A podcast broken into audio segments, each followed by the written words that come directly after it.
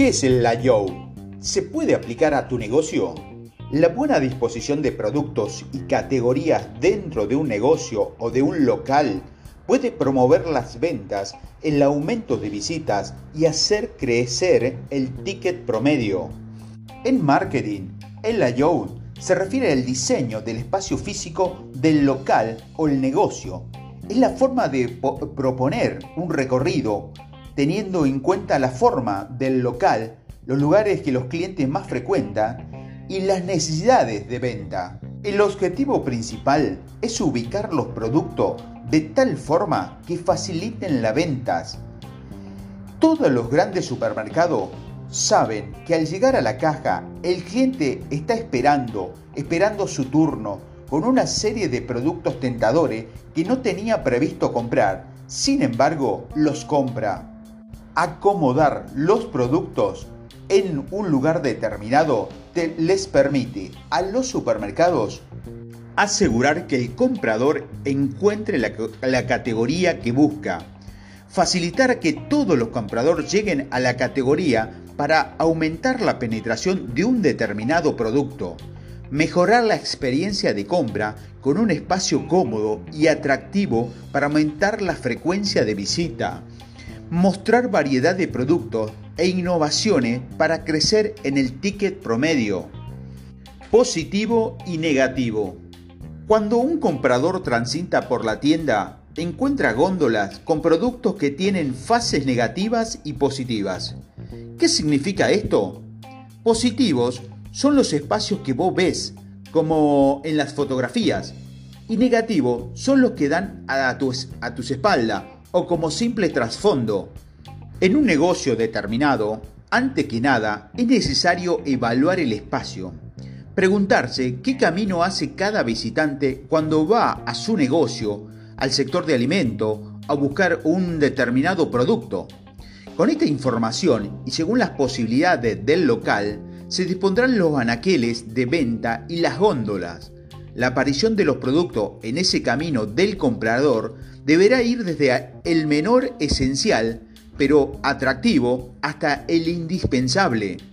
Pensemos, por ejemplo, en un comprador que necesita un determinado producto. Cuando llega al local, irá con la idea de comprar ese producto, pero si su recorrido por la tienda encuentra en la fase positiva golosinas o un almohadón de diseño o un juguete que le parece divertido, es posible que lo compre no solo lo que fue a buscar, sino también otros productos que le ofrecimos a la vista. ¿Cuáles son los productos indispensables y cuáles son los sustituibles? No hay una respuesta única. Cada negocio debe evaluarlo de acuerdo a su cliente, los productos y servicios que ofrece y lo que el espacio le permite. Adyacencias de categorías. Al ordenar los elementos, podemos pensar también en qué cosas se pueden asociar a otras sin competir entre ellas. ¿Qué productos de tu tienda se pueden complementar? Por ejemplo, un champú se acompaña con un suavizante y quizás un secador de pelo con un cepillo. Una bolsa de comida puede inspirar la compra de un bebedero. El cliente y los objetivos. En el marketing, sin importar en qué aspecto estemos hablando, hay una premisa que hay que tener siempre presente. Conocer al cliente. Quien gestiona una tienda debe saber cómo son sus clientes, si buscan precio o calidad, si le gustan las innovaciones o son más tradicionales. También deberá evaluar si hay distintos tipos de clientes y ofrecer recorrido pensado para cada uno de ellos. No hay una sola forma correcta de diseñar el layout de una tienda. De acuerdo con los objetivos comerciales, se ordenan los segmentos, las marcas y la gama de precio teniendo en cuenta lo siguiente. Primero, el valor de venta. Segundo, las ventas unitarias. Tercero, las tendencias en venta. Cuarto, el precio por unidad por kilo.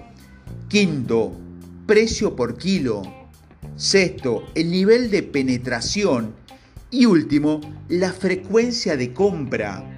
Cada táctica debe estar en sintonía con las anteriores y formar entre todas una estrategia de marketing. Bueno, y la consulta, ¿cómo es tu layout en tu local o negocio?